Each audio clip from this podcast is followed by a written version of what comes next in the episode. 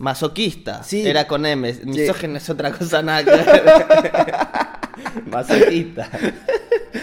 Te volvés masoquista, boludo. No, no, porque la idea es que vos no. Como el de Black Mirror, que mataba gente y sentía cómo se morían, Es boludo. cierto.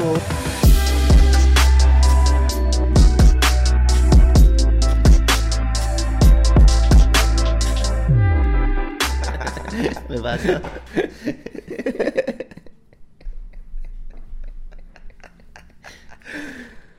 Bienvenidos y bienvenidas a este momento del pasado. Mi nombre es Franco. Yo soy Pedro. Y esto es de Flashback Experience. Un, Un nuevo, nuevo episodio. Remandale, amigo. Uy, iba a tomar un matecito primero. Bueno, está bien. Episodio 11. Hoy eh, tenemos buenas noticias. O sea, el momento que estábamos esperando llegó. ¿Se acuerdan que Pedro dijo que iba a pasar algo el 25 de junio? Sí, sí, pero tengo otro topic antes. Teneme el termo, amigo. Otra vez estoy spoileando todo. Dale, arranca con lo que gustes. Bien, primero voy a arrancar con la sección implantes cerebrales que controlan nuestra mente en el futuro. A ver, dale, sí, muy interesante, muy interesante. Eh, Pará, ¿es, ¿es lo de Neuralink? o No, es- no, esto es un, es un- la Universidad de Nueva York, la, la Facultad de Medicina Grossman se llama. Muy bien. La Universidad de Nueva York lanzó un nuevo anuncio diciendo, no saben lo que descubrimos. Uf, Tenemos cerebro. No, eh, le pusimos chips a ratas que monitorearon la experiencia de dolor ajá. y logramos modificar... ¿Que no sientan dolor? Sí.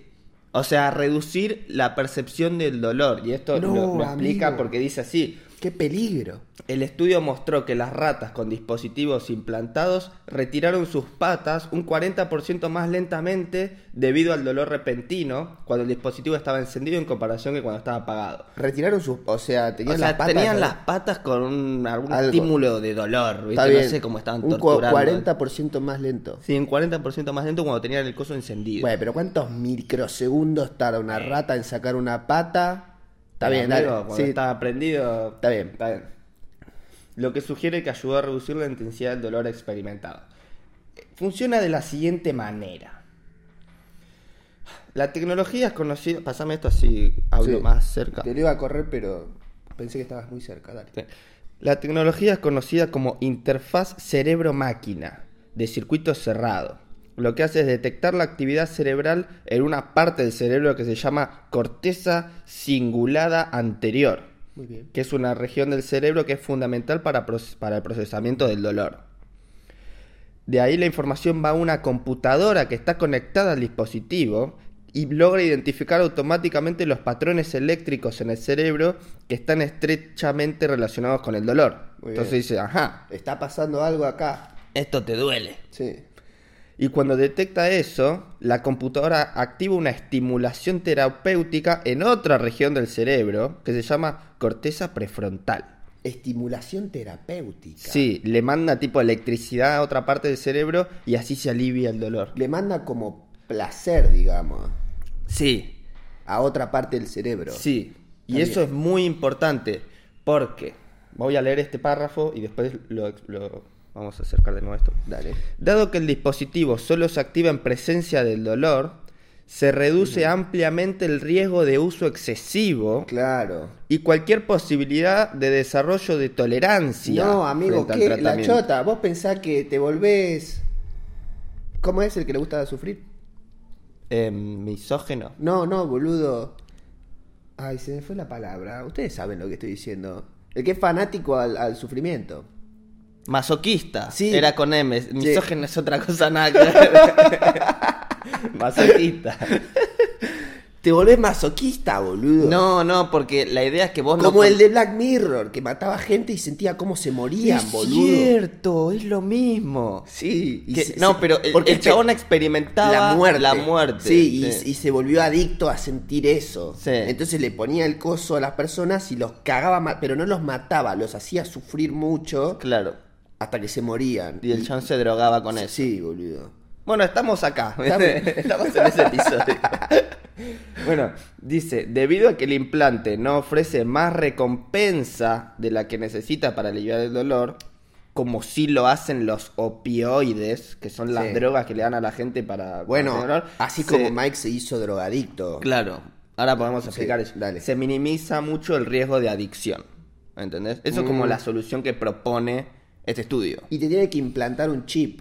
en el cerebro. O sea, si hay personas que están atravesando un proceso de sufrimiento crónico. Claro, dice que es, muy, es clave para ese tipo de cosas que encima muchas veces es difícil discernir de dónde viene el dolor, tipo la fuente, ¿no? Dicen, me duele Ah. acá, ¿y por qué? No tengo idea, ¿viste? Entonces en vez de darle falopa, le ponen este chip que todavía no está apto para humanos, ¿viste? Dice que falta un montón para ponerlo humano. Pero bueno, ¿sabés que justo ayer en la lupa me apareció la foto del chico, viste el que está en Instagram, que fue muy compartido, que tiene en la cara un tumor? Sí, Bueno, me apareció que tuvo un nuevo diagnóstico de algo así de dolor crónico, mira. de otra cosa.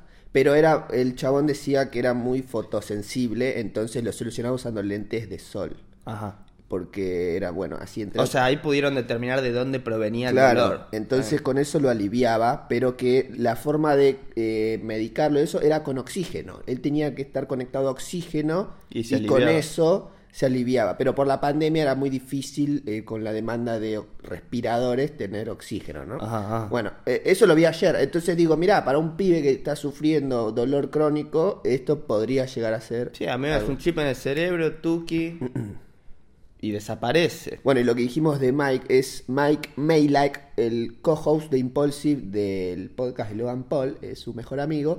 El chabón fue drogadicto durante 10 años de su vida, desde los 18 a los 28 más o menos. Y, y empezó porque se rompió la rodilla esquiando.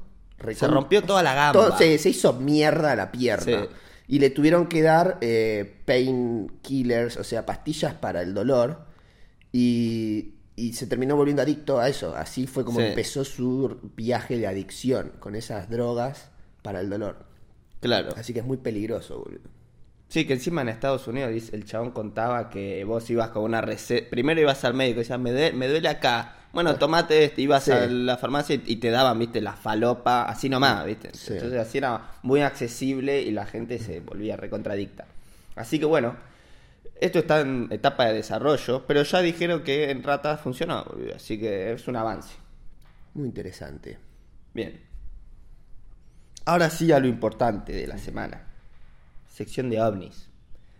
Como habíamos dicho anteriormente, se esperaba para el día de ayer que el Pentágono lance el informe explicando todo lo que se sabe sobre objetos voladores no identificados.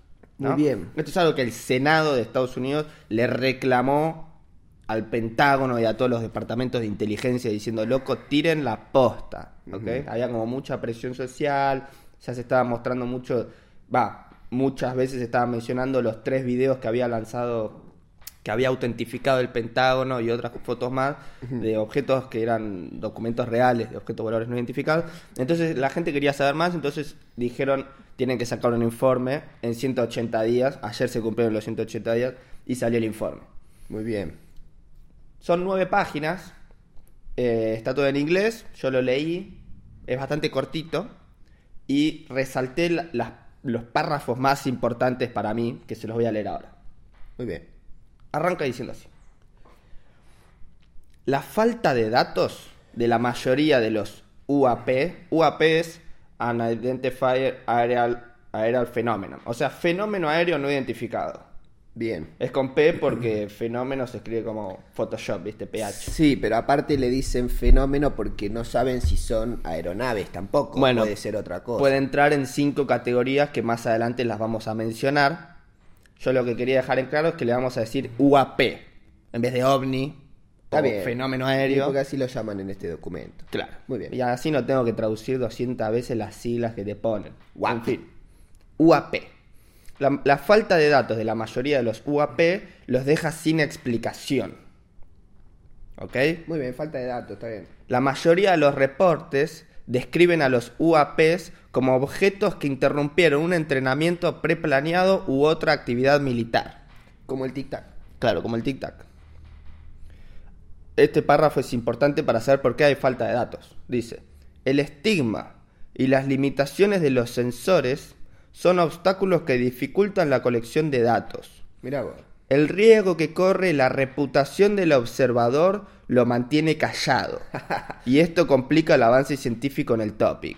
Mirá vos, boludo. Nosotros pensamos que vamos a estar chiflados por hablar de ovnis y el momia que está con el radar Que lo está viendo. dice, no, no puedo analizar esto, voy a quedar como un boludo. Exacto. Y eso más la limitación de los radares hace que no haya suficiente información. Otra cosa que no puse acá que también menciona es que el proceso de reporte de un fenómeno aéreo no identificado determina que tenés que aterrizar tu aeronave eh, inmediatamente. Entonces, si el chaval está en medio de un ejercicio militar, Sí. dice, qué paja, boludo, acabo de ver este plato volador flotando ahí, pero no quiero cancelar Claro, el... tengo que aterrizar, Sí. hacer toda una denuncia de lo que vi. Y dice, ya fue, no está haciendo nada, no es una amenaza, sigo con el ejercicio.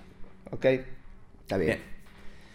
Otra razón por la que hay poca información, dice, nunca hubo mecanismo de reportes estandarizados hasta Claro. el 2019. Y la Fuerza Aérea los implementó a fines del 2020. Claro.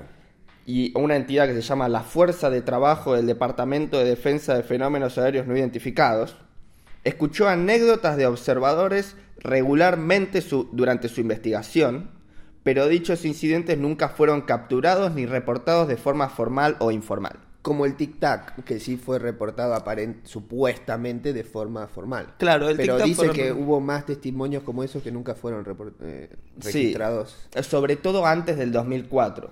Ok, acá dice, Ah. de los 144 reportes que llegaron al gobierno de Estados Unidos entre el 2004 y el 2020, 80 de ellos involucraron observación en múltiples sensores. Por eso agarraron ese paréntesis de años del 2004 al 2020 porque había más datos. Pero dice que fuera de esa brecha de años hay anécdotas de gente que vio Claro. cosas y no hay un puto Bueno, video. se pueden enfocar en los 80 que tienen los sensores. Bien. Es muy importante decir esto que fueron 80 porque nosotros habíamos mencionado uno solo que fue detectado en múltiples sensores, que era el que se Sí. metía abajo del agua, ¿viste? Claro, Bueno, múltiples sensores, sí. Hay 80 de eso. Interesante. Muchos UAPs aparentaron demostrar tecnología avanzada. Sí, ¿Ok? aparentaron, no se sabe. Aparentaron. En 18 incidentes, Hmm. los observadores reportaron patrones de movimiento o características de vuelos inusuales. de Como dijo. Obama, patrones, Claro. lo, lo dice, patrones de movimiento inusuales. Exacto. Algunos UAPs aparentaban permanecer quietos entre vientos en el aire, moverse contra el viento, maniobrar abruptamente o moverse a velocidades considerables, sin un sistema de propulsión discernible. Aparentaban, Aparentaba. es la palabra clave en este Sí. párrafo. Aparentaban permanecer quietos. Algunos. Está bien. En un pequeño número de casos, los sistemas de las naves militares procesaron energías de radiofrecuencia asociadas con los avistamientos de UAPs. Bien. Bien. Y acá menciona algunos potenciales patrones que se repiten. Dice, si bien hay una gran variedad de reportes y muy poca información, hay cierto patrón en cuanto a la forma, tamaño y particularmente propulsión de estos UAPs que parece ser un patrón.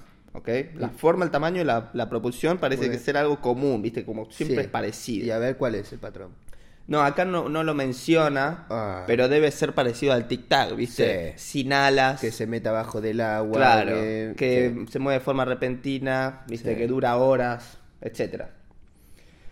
También estos avistamientos tienden a acumularse cerca de zonas de entrenamiento y testeo militar. Qué casualidad. Y no, pará, pausa, pausa ahí. Porque son los militares los boludos que están con los radares, boludo. En Sí. el medio del, Sí. a- del Atlántico. ¿Cuántos tenés, boludo? Espera, es que justo decía eso. Ah, Dice, pero creemos que esto se debe a la mayor atención y mayor cantidad de sensores de última generación que operan en estas áreas y la presencia de un proceso de reporte guiado. Claro, boludo. No Un- solo tienen los sistemas, sino tienen un, un mecanismo de reporte. Un pescador en el medio del océano Índico, ahí juntando pececitos, ¿qué va a reportar, boludo? Claro. No, tiene WhatsApp del director del Departamento de Inteligencia de Estados Unidos. Bueno. el departamento este de Fuerza de Trabajo, el UAPFT, posee una pequeña cantidad de datos que aparentan demostrar una aceleración demostrada por los UAPs o un grado de operación del armazón. O sea, que pueden... Que eran Demostrar- naves que, que operaban y aceleraban. Pequeña cantidad de datos que aparentan mostrar. Ya Sí. estamos hablando de güey cosas. Sí. Y dice, se requiere un mayor análisis por varios equipos o grupos de expertos para determinar la validez y naturaleza de esos datos y determinar si fueron demostradas nuevas e innovadoras tecnologías. No dijeron una mierda, boludo. Ok. Bien. Y acá las cinco categorías dice, todos los fenómenos aéreos no identificados, una vez resueltos, van a caer en una de estas cinco opciones. Muy bien. Que de los 144 no hay ninguno resuelto. El primero, desorden aéreo.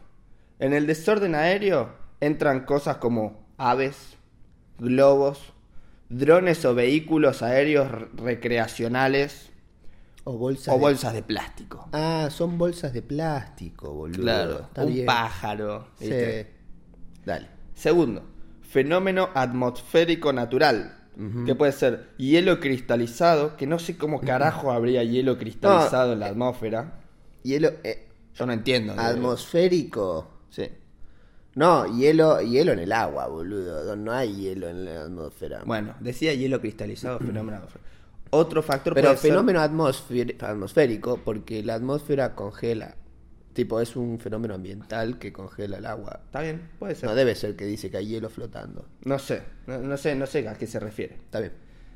Puede también ser humedad o fluctuaciones termales que pueden aparecer en un sensor infrarrojo o un sistema de radar. Claro. Una fluctuación termal. Está bien. Otra categoría es un programa de desarrollo industrial, como programas clasificados de entidades de Estados Unidos. Sí. Dice, sin embargo, no pudimos confirmar que dichos sistemas clasificados sean responsables de alguno de estos UAPs que recolectamos. Está bien. Y es decir, bueno, si son clasificados no te van a Y decir, claro, ¿viste? es un secretito nuestro. Claro. Que es muy importante también mencionar que el comandante David Fravor en una entrevista dice, ¿por qué es tan importante tener proyectos clasificados? Dice, una vez Estados Unidos desarrolló un avión que iba a una altitud mayor a los aviones comunes y más rápido y era como el Messi de los aviones. Sí. Y no era clasificado. Ajá. Los rusos se enteraron y, los yankees tenían tres aviones de esos, tres, tres Messi. Los rusos se enteraron, hicieron toda una flota de aviones que le rompían el ojete y lo, y lo hicieron de forma clasificada. Entonces, automáticamente, esos aviones que tenía Estados Unidos quedaron obsoletos. Cuando eran su mayor era tecnología. Su, su mejor tecnología. Entonces, si vos decís, no se preocupen, esto que está flotando ahí, que no saben qué es, es esta tecnología que desarrollamos nosotros. China, Rusia llega a ver eso y dice, listo, vamos a hacer algo mejor ahora. ¿Entendés? Por eso los clasificados es tan importante que siga siendo clasificado. Sí, pero es clasificado durante un periodo de tiempo. Llega un punto en que la industria se estandariza y esas Sí. tecnologías dejan de ser tan futuristas. Y de hecho Sí. lo vi en 2004. Dale, continúa. Sí, ok. Otra posibilidad, otra categoría es que sean sistemas de adversarios extranjeros. Tal vez sea una tecnología desarrollada por China, Rusia u otro gobierno o también una entidad no gubernamental. Sí, está bien. Y el último, la última categoría es otros. Excelente. Dice, si bien muchos de los UAP se mantengan no identificados debido a la falta de información o desafío a la hora de analizar o procesar la información coleccionada, tal vez también necesitemos un avance en el conocimiento científico para poder recolectar, analizar y categorizar algunos de estos fenómenos. Agruparíamos estos casos en la categoría de avances científicos pendientes dichos avances nos permitirían entenderlos mejor. ¿Ok? Es como Sí. que hay que esperar. De- dijeron, no, mira, lo que se sabe es lo que se sabe y no se sabe. Sí. Y otra cosa que agregaron al final es, de acá en adelante, sería óptimo incorporar sistemas de detección de inteligencia artificial o de machine learning que registren pa- patrones de movimiento específicos para hacer más acertado su registro y su análisis. O sea, necesitamos guita para mejorar todo, básicamente. Excelente trabajo, amigo. Bien, acá saqué una última conclusión que dice lo siguiente. Mi conclusión es así. Primero, hicieron oficial el topic. Tipo, estas cosas son reales, sí determinan movimientos que no podemos explicar y no se puede explicar. Lo segundo que hicieron es falta de información, necesitamos más información, tenemos que implementar eh, de, de forma inmediata todos los eh, todos los reportes, tipo los el- mecanismos de reportes Sí. necesarios a, a lo ancho y lo largo del gobierno Hmm. de todo el país. Eh, ya se demostró que se lo toman en serio, tipo esto no es sos un chiflado, no, esto hagámoslo en serio porque posta puede ser los chinos que tienen una tecnología mega superior Sí. Y van a investigar de manera más coordinada, eficiente e intensa. Y mientras van a esperar que la ciencia siga avanzando y nos ayude a explicar lo que vayamos encontrando. Está bien. Esa es la conclusión de todo este informe. Buen trabajo, amigo. No volvemos a hablar de ovnis hasta dentro de 10 años. Perfecto. Toma, amigo, voy a cortar el videito. Y mira, lo hago de acá sentado porque. ¿Vas a llegar hasta allá? Ay, estoy- No boludo. Está muy difícil, boludo. Te tenés que parar, bro. La concha de la. Ya regresamos. Muy bien, ya estamos de vuelta. Bueno, eh, volviendo a los topics deportivos. Eh, más particularmente el rugby y el partido de esta semana que jugaron los Pumitas contra Sudáfrica. Eh, esto Pedro no lo vio. le voy a mostrar el resumen. Me contaste que perdieron por un try o algo así. 33 a 26. Vos decís, eh, perdieron contra Sudáfrica. Sí, amigo, perdieron por 7 puntos contra uno de los mejores equipos de la Tierra en su división. Sí, Sudáfrica había llegado a la final, ¿no? En el Mundial. Igual ya M20 ya son otros pibes. Son otra cosa. Pero sí, Sudáfrica, el seleccionado mayor, es el último campeón del mundo, ¿viste? No, no es que es un equipito cualquiera. No. Y bueno, perder por 7 puntos en rugby para el que no está eh, acostumbrado a este deporte, 33 a 26 son muchos números, es como perder 5 a 4 en un partido de fútbol, boludo. Sí, o 4 a 3 O- por ahí. sí, o 4 a 3. O sea, estuviste a un gol, viste, estuviste cerca, le metiste muchos puntos, pero te metieron más. ¿Viste? No, no es malo, eh, dadas las circunstancias de también la, la diferencia de entrenamiento y tecnología que tienen estos pibes de Sudáfrica, boludo, contra Argentina, es otro universo. Sí, sí.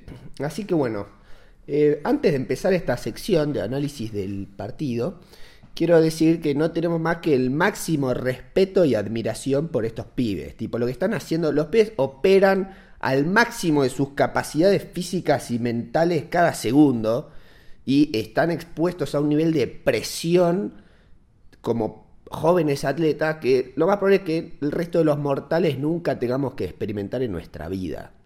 Y sumale que están jugando contra uno de los mejores equipos de la Tierra en su división.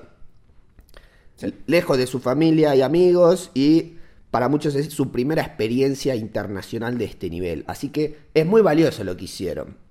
Sí. Así que dicho esto, vamos a proceder desde nuestra cómoda y acogedora zona de confort a analizar y exponer todos los errores que cometieron delante de todos ustedes. Con un objetivo de constructivo y a mejorar, Sí. viendo el potencial que tienen todos para ser mejores jugadores. La idea es aprender. Una derrota es una excelente oportunidad para, para aprender y de los errores es como uno aprende. Y yo quería decir que un jugador no se define por sus errores, sino por su capacidad de remediarlos, básicamente. Equivocarte no te hace un mal jugador. Lo que te hace un mal jugador es equivocarte repetidamente durante un periodo largo de tiempo y no ser capaz de solucionarlo. Exacto. ¿no? Y está bueno también detectar estos errores tan tempranamente. se están, se están desarrollando como superatletas que se están convirtiendo y se van a convertir, tienen 18, 19, 20 años y van a tener una carrera muy larga por delante para seguir creciendo, pero ya están a un nivel épico. Bueno, arrancamos. Pedro esto no lo vio y quiero escuchar su opinión. Dos minutos dura el clip. Sí, Vamos a verlo. está en mute, ¿no? Sí, está muto. Un Scrum 5 de Sudáfrica. Pum, jugada de tres cuartos. Qué bien entró, bien. Bien, pausa.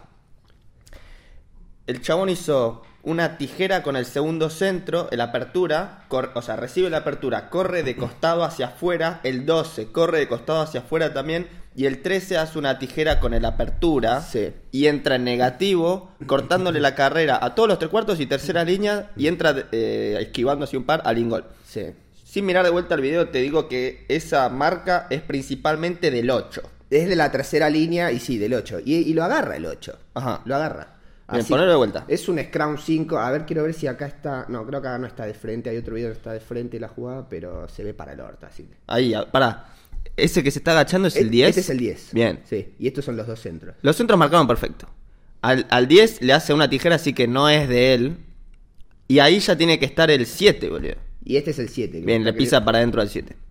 Y al 8 también.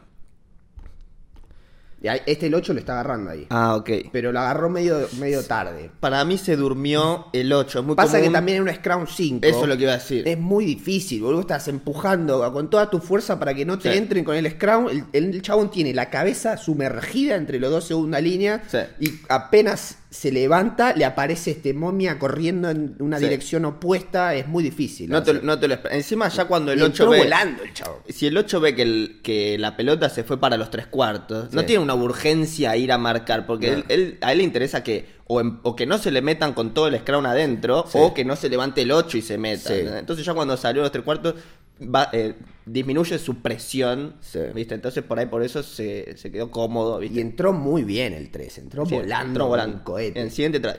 Bueno, ahora acá hay una patada de la apertura y ahora viene otro try.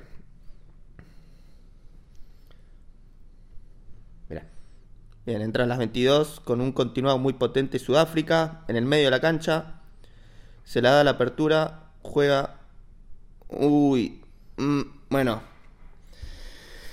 Bueno, ahí eh, hubo superioridad numérica al final, pero. sí, pero, en realidad eran iguales. Eran, eran exactamente igual. Yo creo que el, el error ahí es tener. Eh, me- era un mismatch. ¿Viste cuando era tenés- un, un forward contra un 3 4 Claro, entonces ahí quedó marcando un el 6 al lado del win Sí. y quedaron desparejos, que subió más rápido el 6 que el win. Entonces le logran tirar una medio- media luna al 6, que si el win hubiese subido con él, esa media luna no, se No, la puede el tirar. último hombre es el, el win. Mira, vamos a verlo. Sí, sí, pero bueno, está bien, ponelo. Ponelo, vamos a verlo. Pausa ahí. Excelente. Eh, bien, ese, ese de ahí, ¿quién es? El... Este, es, este no se hizo un forward, este es un win. ¿Este es el win nuestro no? Sí, ¿El, el sí, de sí. Pumitas? Sí. A ver. Pone. ¿Y ese es el fullback, el de atrás? No sé si es un fullback o un 3 cuartos. Qué lástima, boludo. Em, eso, eso es comunicación de. Eso es, mirar para adelante del último que está en la línea, que no lo hizo, y comunicación del del fondo, que, que diga flotá o subí. ¿Entendés? Claro. Se- eh, es muy común que en pibes que no juegan mucho juntos falte comunicación y, y- y no, no puedan hablar, y mismo si hablan, el otro no está acostumbrado a su voz y no lo escuche.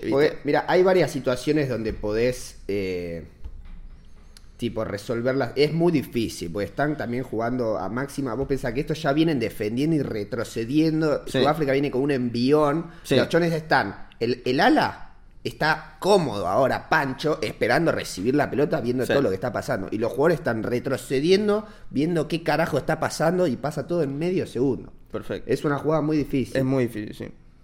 te mandan un centro negativo, eh, en falso, que, que ahí te está frenando a todos los forwards. Está- Ahí- este es un forward contra la apertura. Si la cancha no estaba embarrada, el 10 se le podía, le podía tirar una media luna al segunda Sí, línea. sí. Porque es una apertura contra un que- El tema es que la postura de este jugador, que no, sé, no los conozco y no vamos a andar diciendo nombres tampoco, pero la intención no es atacar a ningún jugador en particular, es simplemente para aprender de las situaciones del partido. No puedes estar mirando con los dos hombros apuntando al otro jugador. O sea, vos te, tipo, explícalo vos que jugás más en esta posición. Tenés Sí, que marcar sí. de adentro hacia afuera y tenés que Exacto. estar anticipándote a que la va a agarrar adelante tuyo. Lo que le pasa al pibe este Es es, que- que, ve que el segunda Claro. línea capaz no llega. Claro, acá tenés un segunda con un 10 que te está por tirar una media luna y te pone en un quilombo. Claro, Entonces el pibe está en una situación muy vu- vulnerable porque dice, ¿qué hago? ¿Me cierro para que el, el segunda línea no tenga el quilombo de que se le corte por ahí? ¿O me abro? Entonces Pero ahí el segunda le tiene que hablar. Llego, llego, es Claro, mío. pero los segunda línea no están acostumbrados Claro. a correr de costado. Claro. Es, es una situación de superioridad. Y acá Claro. sobra un pibe más todavía. Claro, eso... Y acá mira dónde viene, el- este es el otro win. No, creo que eh, ese Ah. es el otro win y el fullback está Ah. justo atrás. Pausa Ah, ahí. ahí. ahí. excelente, pausa. El pibe ese que está ahí en, el- en las 5 El de atrás. tiene que subir rápido Ya. a... Si ya tenía que subir cuando, cuando vio que se estaba cerrando el Claro, suyo. cuando ya la, cuando la está recibiendo el ala, ya tiene que estar subiendo este pibe. Sí, como otro win más, porque ya ahí no, no tiene sentido que cubras el fondo, porque encima está llegando el otro win que en caso de, de que haya una patada lo cubre. Pero bueno, eso es algo muy fino, que es el pivoteo entre los dos wins y el fullback, que si, si nunca te lo, te lo corrigieron, el, el fullback está muy cómodo quedándose atrás y no, no suelen corregírselo. Pero lo mejor es que cuando ya ve que la pelota está llegando a la punta, que suba, boludo. Sí. Bien, pero eso es algo muy común, un error muy común. Y acá fíjate, Lo espera siempre en las 5. fíjate, este está viendo qué carajo pasa. Este tiene un 2-1 adelante. Tenés Sí. al pibe este que lo está corriendo, que no se comunica, no dice mío, mío, llego, no dice Es que nada. ya no llega, Eh, boludo. y tenés a este pibe también corriendo a Sí, máxima Ahí ya velocidad. es try, boludo. Ya no hay nada que hacer. El pibe elige quedarse con este porque Sí. no lo ve que lo está agarrando. Y si se va, le amaga el pase y hace el try. Y Sí, aterriza. Y el segunda línea también está llegando. Terminan cerrándose todos Tres- con el mismo. Tres pibes con el 6. Es mérito del 6 que, que jugó muy bien el, Hizo todo el perfecto, abierto. amigo. Se le fue Perfecto. al win, lo juntó a los otros dos y lo dejó solo al 14. Eso se, se soluciona de dos formas. Primero, mirar para adelante y comunicar. Si el win y el fullback hubiesen visto la superioridad, hubieran dicho flotamos. Mm. Y el, el fullback también tendría que haber subido. Y así podés eh, ap- apaciguar la situación, no sé cómo. Apagar el incendio, digamos. Pero es muy difícil, Mm. Es muy difícil. pasa todo muy rápido. Y aparte fue el primer tiempo, Sí. viste, no tuviste suficientes jugadas de este estilo y si te marcan en la primera jugada no la puedes arreglar para la siguiente. Bueno, esto es un line, quiero ver cuántos eran porque no vi eh, si es un line de poca gente. Ahora lo... Disculpas a los que lo están consumiendo por Spotify, esto es imposible de transmitir a través del audio. 1, 2, 3, 4, 5, 6. Y un forward, 7, claro, es... Están los 8 forwards ahí. Laina en la primera, En las 22 lo hicieron, o sea, estás en la loma del orto 22 sudafricanas, sí. de Lingol. Mol. Este es el primer tiempo todavía, sí. Sí. Giran una vez, se reacomodan bien, vuelven a girar. Excelente, amigo. Sí. Están muy bien armados. Sí. Vos fíjate, no ves ninguna cabeza saliendo para afuera, excelente No. postura de todo. Y, y nunca se frena, no es que logran Sí. frenarlo. Sí, y chao, se salió. Amigo, qué buen qué bueno en espectacular. Sudáfrica. Aparte, Sudáfrica, históricamente en el rugby mundial, Sudáfrica son los creadores del mall. Los chones inventaron esta forma de, de juego bien, básicamente. Sí. Así que, que en un día de lluvia, que los forwards hayan metido un try de mall de 20 metros contra Sudáfrica, es, es ganar un partido, boludo. Sí, o sea, para el pack de forwards es- una victoria esto Sí. dentro de las mini eh, duelos que tenés en un partido de rugby, ¿no? Así que sí, un excelente trabajo de todos, boludo. Y fíjate cómo acá está el win, fíjate el win, acá- El de ellos. el de ellos tiene que quedar marcando el ciego. Claro. Y fíjate justo a último momento, Se le vienen todos se, le, encima. sí, se le vienen todos, pum. Y se fue solo. Muy pillo el hooker, Sí. boludo. Tener una tener la cabeza agacha y tener una noción de a cuánto estás del ingol y si llegás corriendo es muy Es difícil, muy boludo. difícil, Sí, excelente trae, boludo. Bien, siguiente.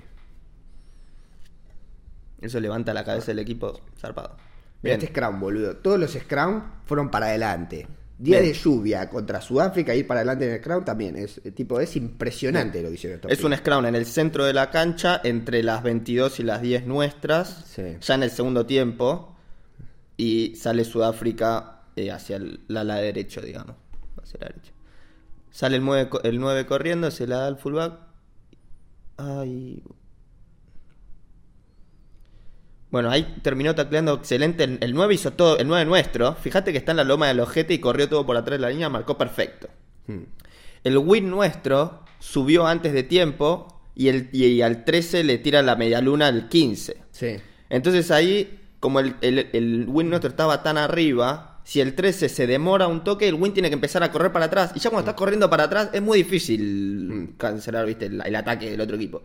Así que yo lo que, lo, lo que veo ahí es falta de, de, comunica- de, de comunicación entre el 13 y el win. Mm. Para que, y también interpretación del win de ver si eh, ya puedo subir o todavía, todavía no, ¿viste? Es como, es muy difícil saber si ya podés subir o todavía no, ¿viste? Y el- 15 juntó, lo juntó a los dos, básicamente. Se le Sí. abre al 13 y el chabón está esperando que le venga el win para dejarlo solo la- al compañero. Sí, el ataque fue espectacular, boludo. Lo, lo que me genera desesperación es que siendo win, para subir de esa manera tenés que estar muy confiado de que tu, de que tu centro ya lo tiene liquidado, ¿entendés? Ya cuando tu centro sabés que lo va a taclear, ahí podés subir con el tuyo. Claro, pero subís con el tuyo, él Claro. subió al mismo. Él empezó a subir con el suyo y vio que no lo tenía liquidado, entonces tuvo que cerrarse un poco y ahí es cuando juntó las dos marcas, ¿viste? Y ahí el 13. No, a ver, ¿quién es? Es el que pega el, el 13 está atrás. ¿No era el 9? El 9 creo. A ver, vamos a darle vuelta. El 9 que marcó perfecto todo por atrás, 9 suplente.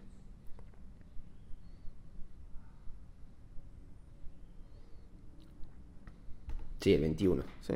Qué bien cerró, boludo. Excelente tackle le puso. Pero bueno, no llegó a sacarlo a la cancha, parece. Bueno, y esto es otro mol también que se desprenden y hace el try de Hooker. Qué bien los forward, volvió. Sí, impresionante. Bueno, eso es. ¿Eso el, todo? El breve análisis, sí, creo que sí. Quiero ver si llega al fullback. Poné el try de, ¿El anterior? del anterior. ¿Dónde está el 15 nuestro? Porque ahí el 15 yo lo pondría atrás del scrum y que vaya para el lado que va la jugada. Así que debería ser hasta el 21 y después llega el 14. Capaz el 14 está de back, no sabemos. Sí. Por ahí hicieron un cambio ahí. Sí, es una situación muy difícil, boludo, porque encima con la cancha embarrada, tenés que, tenés que ser muy meticuloso si vas a subir de golpe, porque si te equivocás no podés frenar y volver, ¿viste? Mm. Está todo embarrado, no podés pararte bien. Siendo los únicos dos tries que les hizo eh, Sudáfrica a los tres cuartos, para mí no, no está para nada mal, boludo. No, sí, fueron los. Este es el resumen, no vi todo el Y partido. debe ser eh, todos penales después, Sí. las patadas. Así que bueno. Y creo que ahí concluimos el análisis. Esto no lo vas a ver nunca ni ESPN porque nunca van a exponer tanto a los pibes a marcar sus errores. Y no es nuestra intención echarle en cara el error a nadie. Simplemente lo tomamos como oportunidad de aprendizaje. Y eh, si bien es horrible ver los errores propios o de un equipo por el que simpatizas, lo único que puedes hacer es intentar aprender de la situación. Y eso es lo que estamos intentando hacer. Sí. Si tuviese que resumir la solución, sería mirar para adelante y comunicarse y tener un código de subimos o esperamos.